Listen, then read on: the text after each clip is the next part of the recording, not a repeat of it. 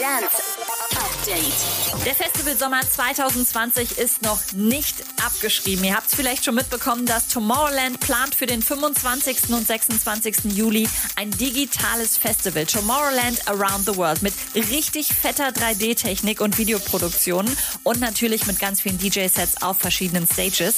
Am 15. Juni wird das Line-Up bekannt gegeben. Am 18. Juni gehen die Tickets in den Vorverkauf.